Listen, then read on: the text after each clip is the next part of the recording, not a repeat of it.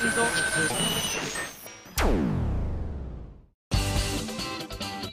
あさみのシンガーソングゲーマー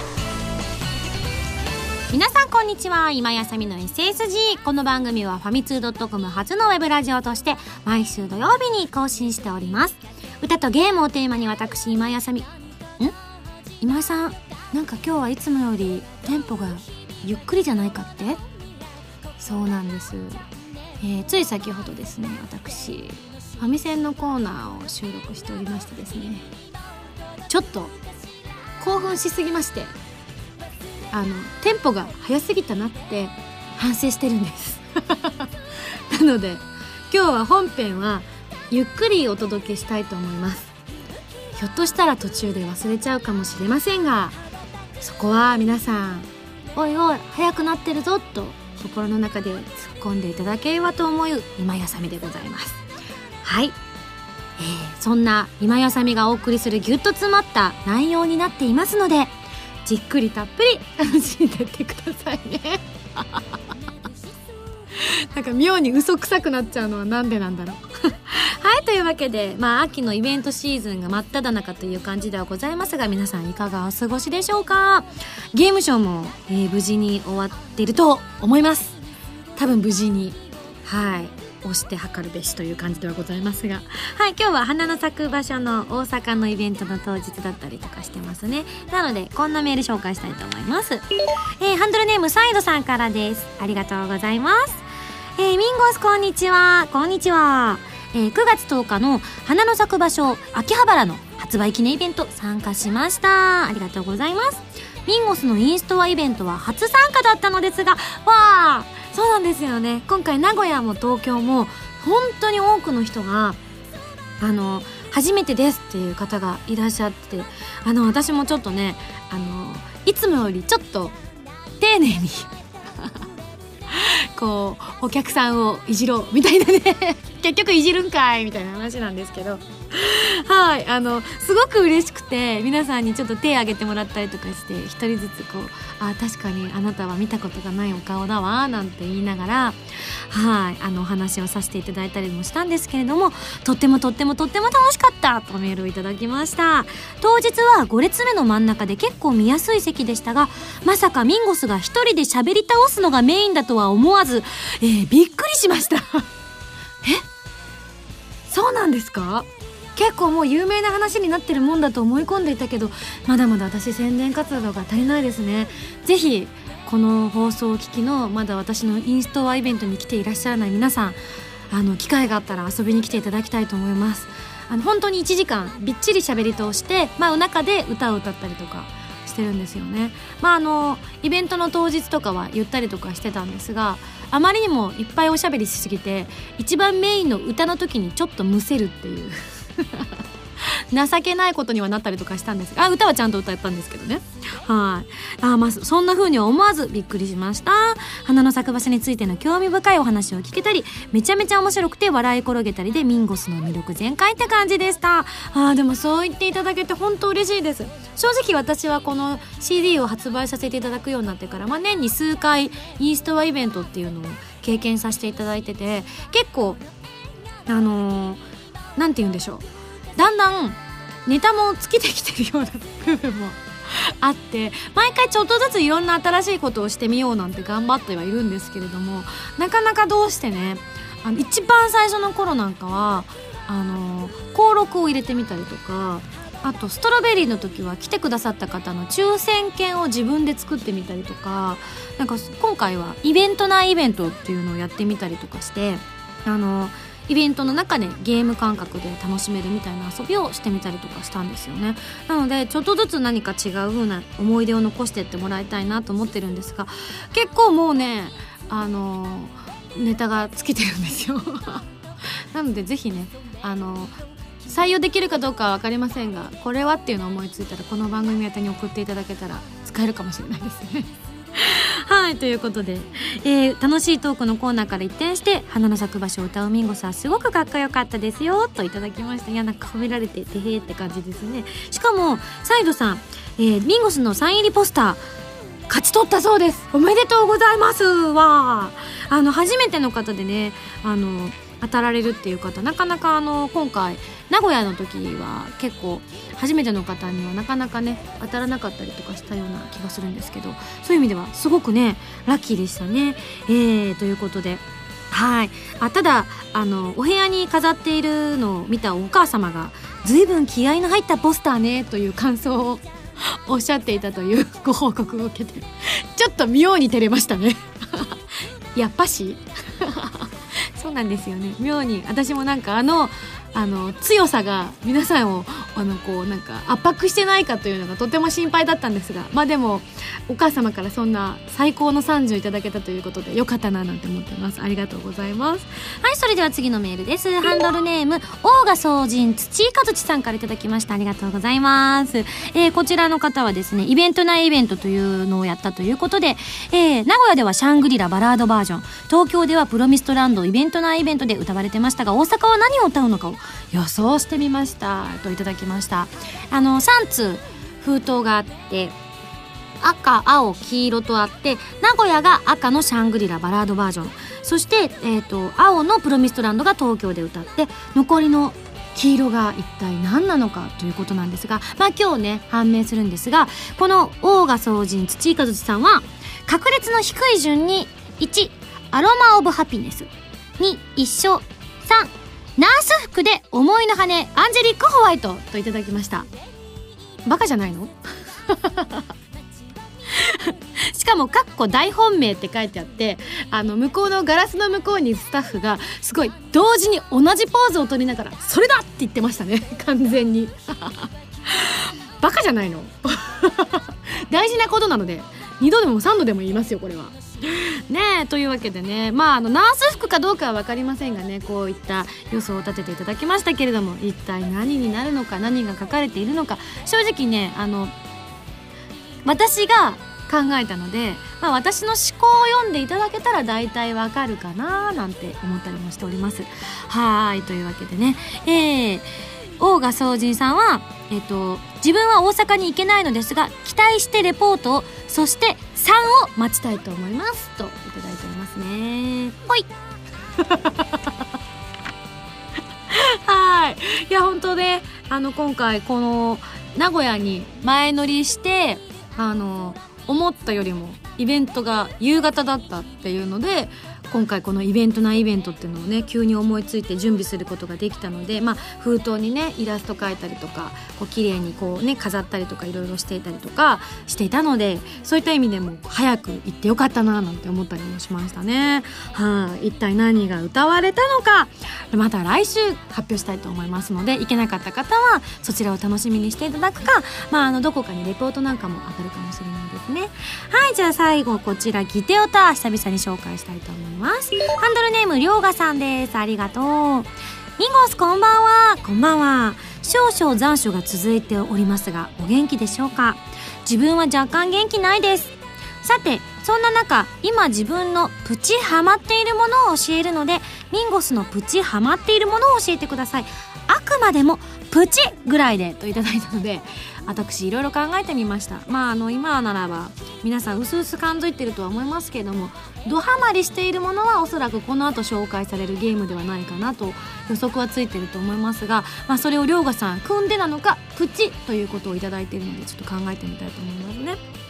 そうですね。じゃあまずは涼河さんの紹介します。自分は某パン会社のスイートポテト蒸しパンにハマっています。かなり本物っぽくて美味しいですよ。食べたことなかったらぜひ一度どうぞといただきました。へえあ食べ物か。あ私も食べ物は思いつかなかったな。あじゃあ私もじゃあ食べ物でプチハマっているものというのを紹介させていただきたいと思います。えー、めちゃめちゃハマってるものとしては実は私今あのすごく大好きなカレーがありましてまたあのね、ま、ミンゴスカレーかよって話なんですがただね世界一美味しいカレーなんですねこれが、まあ、このカレーの話はねひょっとしたらどこかでしたことがあるかもしれないんですけれどもあのテイクアウト専門のカレー屋さんでもうほんと大好きなんでよくお仕事の帰りとかに買って帰ったりとかあの現場来る前に浜田さんに買ってきていただいたりとかしてるようなカレーでココナッツ味のカレーで本当に大好きなんですけどそのカレーはまあドハマりしてるものです。ちなみに週に23回は食べてますね。なんですがそこから派生してプチハマっているものとしてそこがあのレトルトのカレーを出してらっしゃるんですね。でそれをですねいくつかちょっと買いだめをして家に置いてるんですけれどもあのちょっと夏バテとかしちゃったりとかしてる方とかだとね食べやすいとは思うんですけれどもあのおそうめんあるじゃないですかまあ私もあの特別おそうめんがめちゃめちゃ好きってわけじゃないんですけれども結構おそうめんって料理の幅が広がったりするので割とねあの買っといてあのいざって時にパッと使ったりとかするんですけれどもこのおそうめんを使ってプチハマってるものなんですがそのレトルトのカレーっていうのが本当にあの温めるだけで十分美味しいんですけどこれにねあの具とかをちょっと軽く炒めたものを入れたりとかするんですが本当にあのチンするだけなんですねカレーのルーを。それにあのおそうめんを普通に茹でましてそのおそうめんをカレーにつけて食べるんですよ。このココナッツカレーっていうのが結構あのスープカレーみたいに結構ねあの飲み物みたく本当にスープ状で飲みやすい感じなのでちょうどいい感じで絡まるんですよねそうめんなのでそれをつけてチルチルっといただくのがね私の中でも今プチハマりでございますね、まあ、これがお米になった方がドハマりになるんですが、まあ、あの秋のダイエット期間がちょっと始まっておりますので、はい、あの米はなるべく控えたいという結果の、まあ、おそうめんだったりもするのでこれはあの2週に1遍ぐらい頂いているので、まあ、プチかななんて思ったりしてます。はいというわけで私のプチハマりは、えー、カレーそうめんということになりました。はいというわけでまあこの後はえー、ハミセンのコーナーをご紹介するんですが、えー、このペースを保ったまま番組が進行できるように努力してまいりたいと思います。決して上がりすぎることのないように30秒しかないと思って焦ることのないようにゆっくり喋らせていただきたいと思っておりますのでまあ心を落ち着けて皆さん聞いていただきたいと思います。それでは次のコーナー行く前に CM です。どうぞ。静と同響き合う2つの個性。アートリー・ベイン。こんにちは。ベインです。アートリー・ベインの待望のサードシングル PSP 用ゲームソフト「コープスパーティーブック・オブ・シャドウズ」エンディングテーマ「パンドラの夜」が好評発売中。カップリングには儚くも力強いバラードただ一つの物語を収録。私たちの紡ぎ出す鼓動に酔いしれてくださいね。今井麻美7枚目のシングル「コープスパーティーブック・オブ・シャドウズ」オープニングテーマ「花の咲く場所が好評発売中です。今回のシングルは3曲入りでカップリングにはデュナミス15エンディング曲「 Promised Land」そして「コープスパーティーブックオブシャドウズ」挿入歌になっているあのシャングリラバラードバージョンを収録しています。初回限定版は花の咲く場所のミュージッククリップを収録した DVD 付きです。ぜひ聴いてくださいね。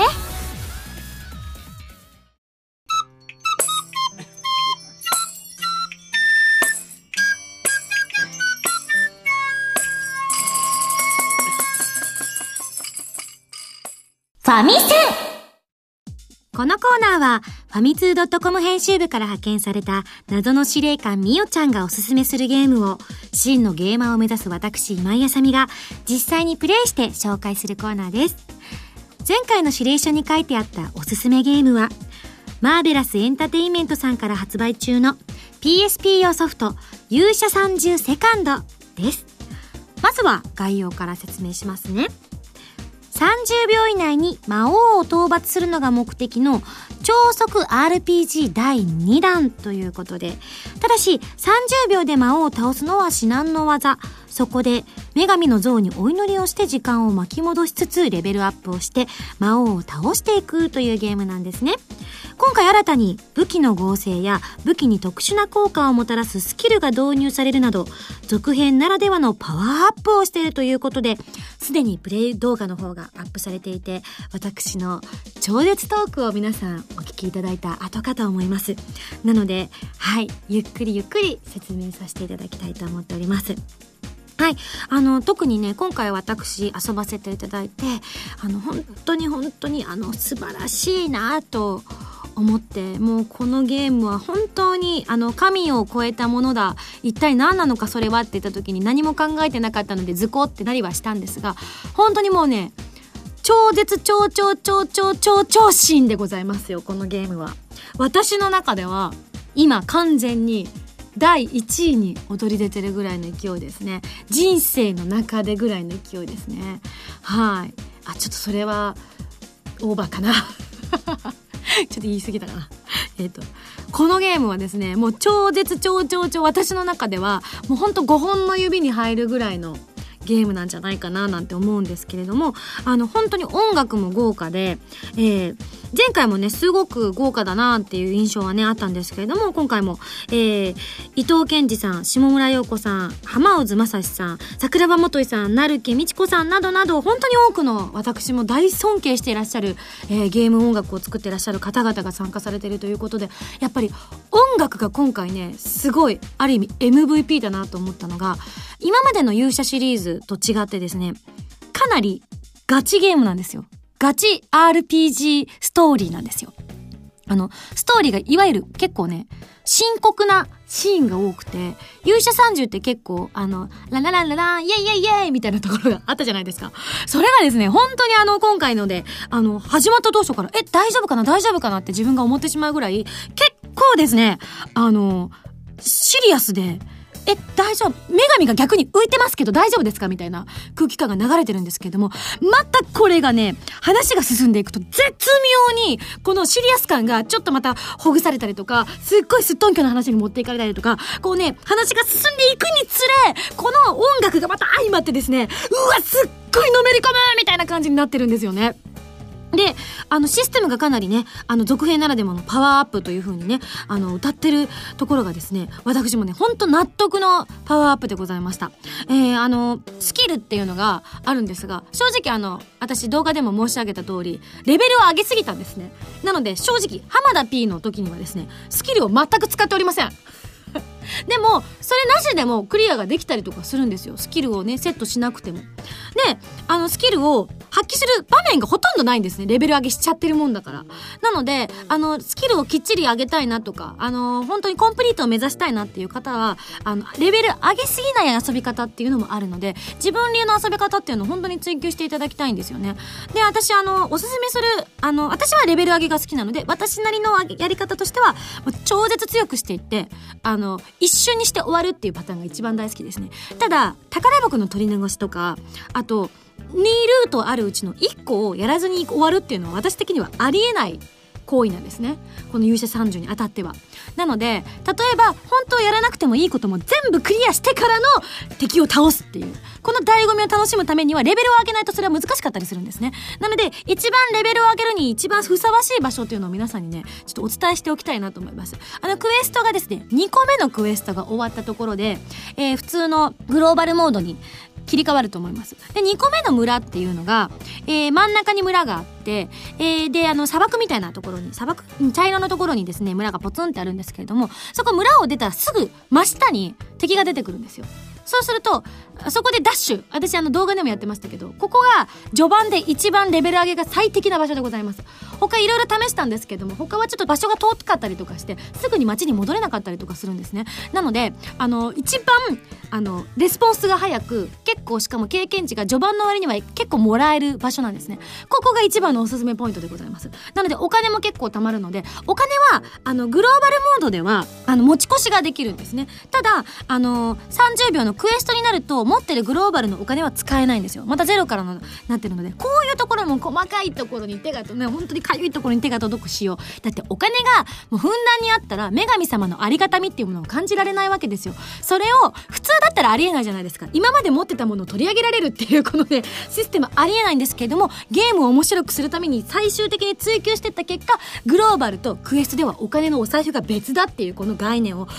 え出したっていうのが本当にスタッフさんが練りに練りに練りに練ったゲームだなっていうことを改めて感じずにはいられないなって思いながら一生懸命一生懸命私もお金を貯めておりました。はい。というで、ここの場所、本当にあの、一番キーになるポイントですので、皆さんそこでレベルを上げされる方はそこで上げてください。もちろん本当にレベルを上げてしまいすぎると、本当に敵が弱くなりすぎてしまうので、まあ本当のこと言うと、序盤はゲームを楽しむためにも、やっぱりあのクエストの間では本当にレベルがすぐ上がっていくので、そんな必死になってレベル上げるする必要は全然ないんですね。なので、あの、皆さんは普通にどんどんどんどんクエスト進めていくだけでも楽しめると思います。またね、あの、失敗したのを何度も繰り返すっていうのも醍醐味だったりするのでね。はい、これあの、やり直すことが何度もできるっていうのがこの勇者30のね、あの、面白さであり、お手軽さであり、あの、最高の仕組みだと思っているので、はい、何度も何度も繰り返して遊んでいただきたいと思います。はい、そしてですね、私が今進んでいるのは、今、ラグナロクの確かレベ、えっ、ー、と、クエストがね、60いくつぐらいまで進んでたと思います？驚きでしょ？あの、いくつか章があるんですよ。今私4つ目の章を進めているところなのに、4つ目の章で60いくつどういうこと？みたいな。とんでもない量クエストありますから、本当に長く長く遊んでいただけるゲームかななんて思います。ちなみに私今プレイ時間が先ほど見たところ37時間を超えておりました。決して寝落ちはしておりません。それでこの時間でございます。なので本当に本当に長い時間遊んでいただける最高のゲームだなと。だってこれでもまだ私ストーリーしか進めてないんですよ。まだ他にもタイムアタックとか無双とか、あと何があったかな、スクールなんたらとか、なんかいっぱいあって、まだそこは全然手を出してないんですよ。それなのにこれだけ遊べるっていうね、もう本当にね、神のようなゲーム、神様でございます。もう神です。神でいいと思う。勇者じゃありません。神です。もうこれは、神30でいいと思います。はい。なのでぜひ本当にこれだけ、あ、やっぱり語ってしまいましたね。なるとは思ったんですけどね。はい。でも本当に本当に本当に本当に本当に面白いですので、ぜひ一度ですね、遊んでいただきたいと思います。はい。じゃあ本当にまだ語りたいことはたくさんたくさんあるんですけれども、はい。またこれはまた別の機会にとさせていただきたいと思います。どうしよう。なんかあの、詳しいところまで喋りすぎてるって言ってメーカーさんに怒られたらどうしよう。全然詳しくないよって怒られちゃうかもしれないですけど、逆にね、本当にやり込みゲーだと思いますので、皆さんもぜひやり込んでみてください。はい、それではそろそろ来週の指令書を開封したいと思います。じゃーん。よいしょ。次は何だろうなよいしょ。指令書ミンゴさん、こんにちは。こんにちは。いろいろなゲームを紹介してきた当コーナーですが、え？えなんかこの枕言葉怖いんですけど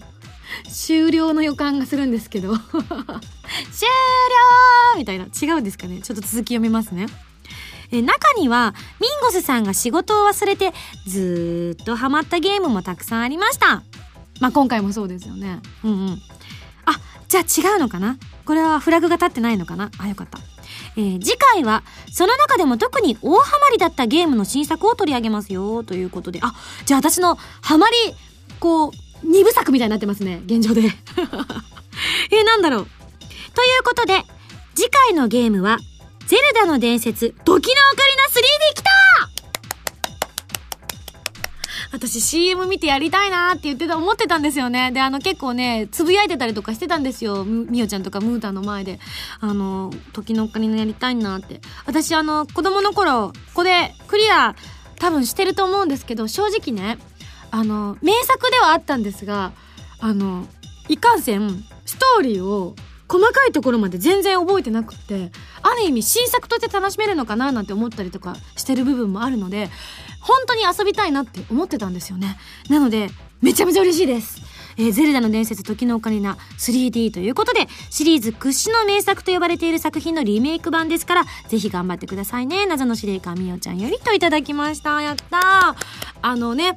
こうタレントさんがこうテレビに出てこの時のオカリナ 3D のあの熱いトークをしてるのを見て私もそれ語りたいなって思ったりしました。でも私ねゼルダの伝説子供の頃本当にヘタっぴーだったんですよ。今はそんなことないと思うんですけれどもね。なのであの自分の中でどれくらいこの時のオカリナが上達しているのかというのをですね確かめたいななんて思っております。はい。というわけで来週のゲームはゼルダの伝説時のオカリナ 3D に大決定しました。以上ファミセンのコーナーでした。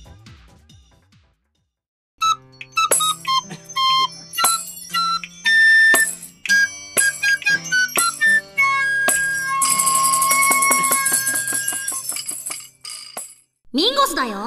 お便りコー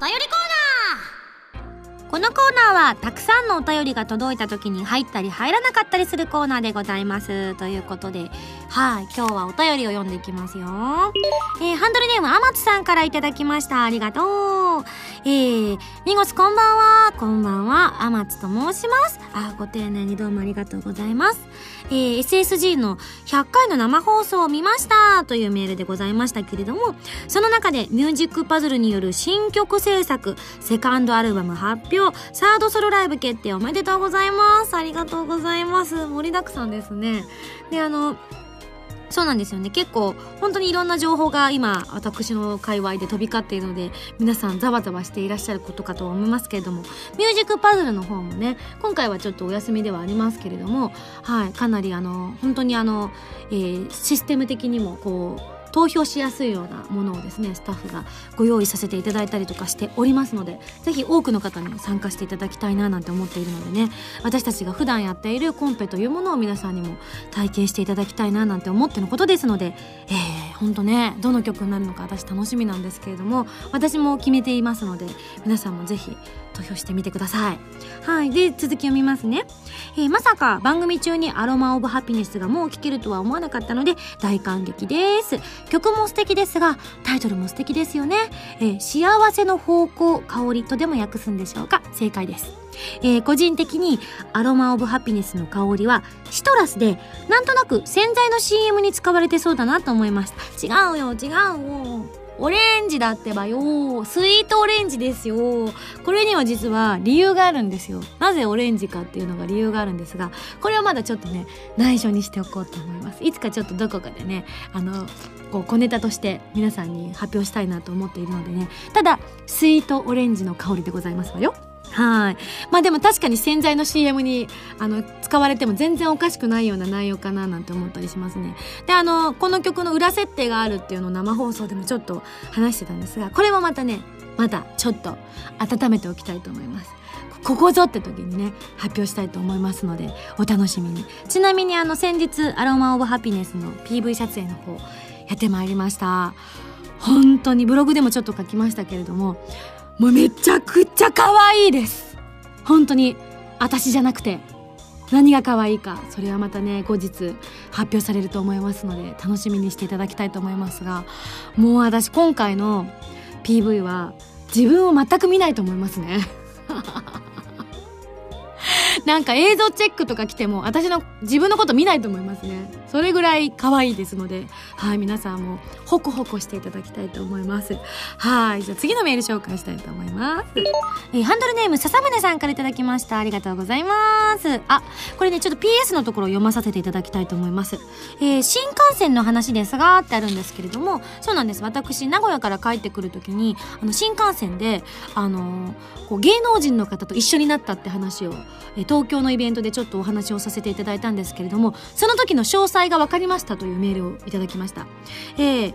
まず、スマップさんがいらっしゃってたんですが、スマップさんはファンクラブイベント、AKB さんは握手会、モーニング娘。さんはコンサートがあの時名古屋であったそうですよ、と。あれ、一個のイベントじゃなかったんですね。おのおのがやってらっしゃってちょうど同じぐらいのタイミングで終わられて名古屋駅にみんな来てたっていう感じだったみたいです。あのモーニング娘。さんはご本人ではなくてファンの方が乗ってらっしゃったのでね実際にはいらっしゃらなかったんですけどまあ SMAP さんと AKB さんが集合して本当に浮き足だった新幹線に初めて乗ったんですよ。私よくあのこうトスポとかあるじゃないですか。こう垂れ込みみたいなやつ。芸能人を見たみたいなやつを見てよく新幹線で何々さんを見ました。じゃじゃじゃじゃじゃじゃんみたいなやつ。見て一緒になることなんてないしいても気づかないよと思ったけどあれは気づきますね。なんかオーラが違いますもん。新幹線の中のオーラがふわーってなんかみんなが浮き足立ってるんです。本当に。なんかトイレに行くのもなんか申し訳ないような気持ちになるけどでもトイレ行きたい。でもひょっとしたらミーハーだと思われたらどうしようとか。ファンの方が通るたんびに私のことをちらりと見るみたいな もしかして AKB の何々ちゃんみたいな空気みたいなのを感じたりとかしてはあ、なんか新幹線が浮き足立ってる、ちょっとしたイベントみたいだよって言いながらね、帰ってきたんですけれども、ああ、そういうことだったんですね。てっきり同じイベントか何かね、フェスみたいなのかなって思ってたんですけど、違ったんですね。わあ、これありがとうございます、教えていただいて。ねえ、本当に。まあ皆さんからね、そうツッコミ食らったんですけどね。え、君も芸能人じゃないの？って違います。私は声優です。芸能人じゃございません声優ですからねあの別に浮き足だった感じにはなりませんなんなら新幹線の中ではあの普段から持ち歩いているおもむろにねあのなんて言うんでしょう簡易マットレスをパタパタと引き出し始めますからね 普通に新幹線の椅子に座ると男の人用に作ってあるから体が痛くなっちゃうんですよね。なので、あの移動には、あの重さ1キロぐらいのあの簡易マットレスを購入しましてですね、それを持って行って新幹線の中でパタパタパタっと広げてですね、椅子にぴったりの形にちょうどパタッと折り折り曲げられるので、そこにストンってはまるとですね、本当にあの心地よい眠りにこうつけるということを最近ね発見いたしまして、あのこのえっ、ー、と名古屋のイベントからかな、あ違うな。兄様から持ち歩くようになりましたね兄様の時にもあのあの前日にお泊まりさせていただいてえっ、ー、と埼玉スーパーアリーナに行かせていただいたのではいなのでその時に持って行って、えー、その時は車移動だったんですけど車にもそのマットレスを敷きのこう寝る時の寝床にもマットレスを敷きのそこで寝てたら朝起きたら枕元に置いてた麦茶がマットレスにかかるというね衝撃的な。ただ洗えるのでとっても便利なんですよね。なのであそれを使ってるような女ですからあの本当にただの一人の声優でございます皆さんと変わりませんので、はい、あのスタッフが「君も芸能人でしょ?」って冷たく見た感じはねあの断固否定したいと思いますはい、それでは最後にこちらのメール紹介したいと思います。ハンドルネーム、ピクシーキャットさんから頂きました。ありがとうございます。えー、公式グッズとはちょっと違うかもしれないんですけれども、ミンゴスさんのカレンダーが欲しいですというメールいただきました。今までなかったですよねといただいたんですけど、まあ、確かにミンゴスの演じてるキャラのカレンダーはあっても、まあ、ミンゴスのカレンダーはまあないですね。あ、あの、グッズとしては売ってませんけど、私小学校の時に、あの、自分で芋版で作った、あの、絵に、下に、こう1月から12月までこうずらして使えるカレンダーとか作りましたよあ売り物じゃないから関係ないか なんかミンゴスのカレンダーって言われるといや別に作ったけどって思っちゃいましたけど。あのねこうこんなグッズがあったらいいなっていうことで送っていただいたんですけれどもそうですね。まあでも私の写真とかあってもみんなあんまり欲しくないと思うんで何がいいですかね？あの私がこの1年間ハマったゲームのあのパッケージの 各社いろいろ取り揃えてのとかだとか。1月は何？2月は何？みたいな。あのいろんなメーカーさんに頭を下げに行くみたいなね すいませんあの公式へ使わせてくださいみたいな すごい努力ですねそういうカレンダーとかねまあ、ありがとうございます。でも本当にあの、皆さんまだまだ募集しておりますので、まあ、つか、あの、採用されるかどうかは、プロデューサーのね、判断次第ということになっておりますので、ぜひプロデューサーの心を動かすような、はい、案がありましたら送ってみてください。ありがとうございます。はい、というわけで以上になりますけれども、ミンゴスのお便りコーナーでございました。今井あさみ6枚目のシングル「遠雷」が好評発売中ですこの曲は XBOX360 用ゲームソフト「エヴァーセブンティーンのエンディングテーマでとてもしっとりとした懐かしさを感じられる曲ですカップリングは PSP 白衣性恋愛症候群のオープニングテーマで「思いの羽アンジェリック・ホワイト」となっています。こちらはキラキラした感じの曲ですよ。皆さんぜひたくさん聴いてくださいね。ウェブラジオ今井あさみのシンガーソングゲーマーボーナスステージシリーズ第3弾。今回はミンゴスと SSG スタッフ揃って沖縄ロケに行ってきたそうです。琉球音楽をテーマにした新曲に加えロケの模様を余さず収めた DVD を収録。初回生産分は撮り下ろし写真満載の32ページブックレット付きです。今井あさみの SSG 沖縄ステージ好評発売中。はいさい沖縄。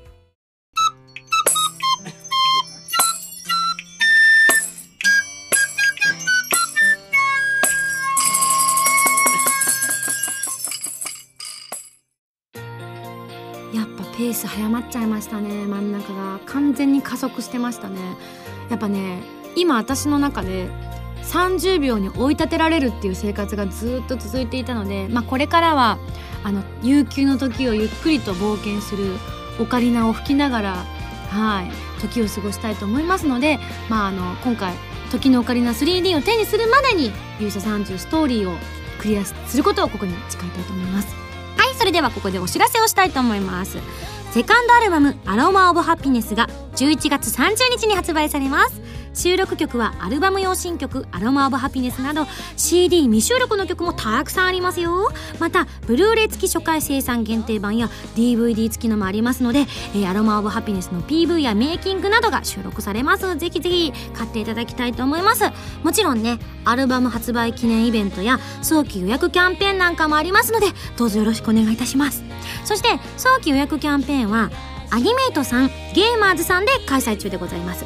10月7日までですのでぜ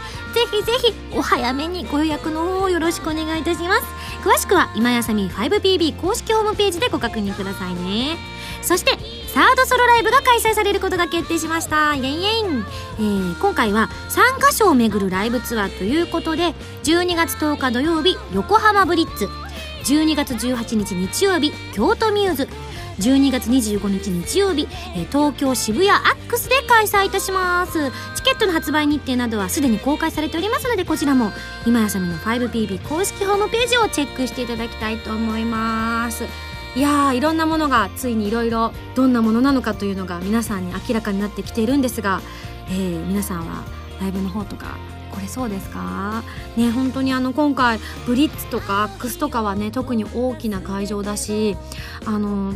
ね一度歌手を目指した方なら一度は立ってみたいと思うようなね本当に名のあるこう場所ばっかりですので本当にあの光栄だなと嬉しく思っておりますのでまあそのね場所に恥じないようなステージにできるようにこれからねしっかりと準備をしていきたいと思っておりますので是非お時間のある方はねちょっと年末でお忙しいとは思うんですけれども遊びに来ていただきたいと思います。しかもねアロマ・オブ・ハピネスが発売されてから本当にあの半月も経ってないぐらいの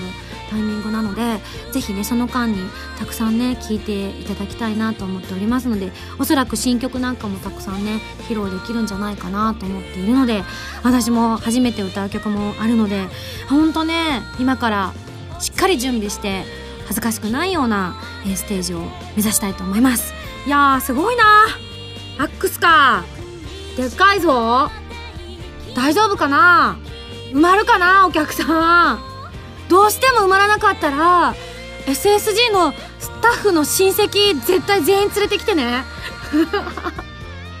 もう本当にそれぐらい心配です。まああの京都とかはねあの結構アットホームな感じのあの箱になるのかななんて私ここのミューズってところはまだ一度も行ったことがないのであのお客さんとしてもないのでちょっとピンときてないところもあるんですけれどもはいそんな雰囲気になるのかななんて思ってはいるんですけれどもはいなので特に横浜東京の方は皆さんお誘い合わせの上チケットの方を手に入れていただきたいと思っておりますのでどうぞどうぞあの今私土下座してます。本当にラジオで分かりにくいんですけれども土下座しております。遊びに来てください。よろしくお願いいたします。はい番組では皆さんからのメールを募集しております。ふつおたぎておたなど各コーナー宛てに送ってくださいね。宛先はファミツー .com の応募フォームまたはホームページに書いてあるアドレスから。メールで応募する際は題名に書くコーナータイトルを本文にハンドルネームとお名前を書いて送ってきてくださいね。次回の配信は2011年10月1日土曜日となっております。あ久々にイベント等はない週になるのかな？多分今のところそんな雰囲気がしておりますが。はいなので皆さんもですね永久養う。きっとその後は あの一部の地域の方はきっとあのあのおそらくですけどあのお遍路さんのある土地の方にね行かれる方もいらっしゃるんじゃないかと思っておりますので。体力を蓄えていただきたいと思います。はいそれではまた来週土曜日に一緒に SSG しちゃいましょう。お相手は今井あさみでした。バイバーイ。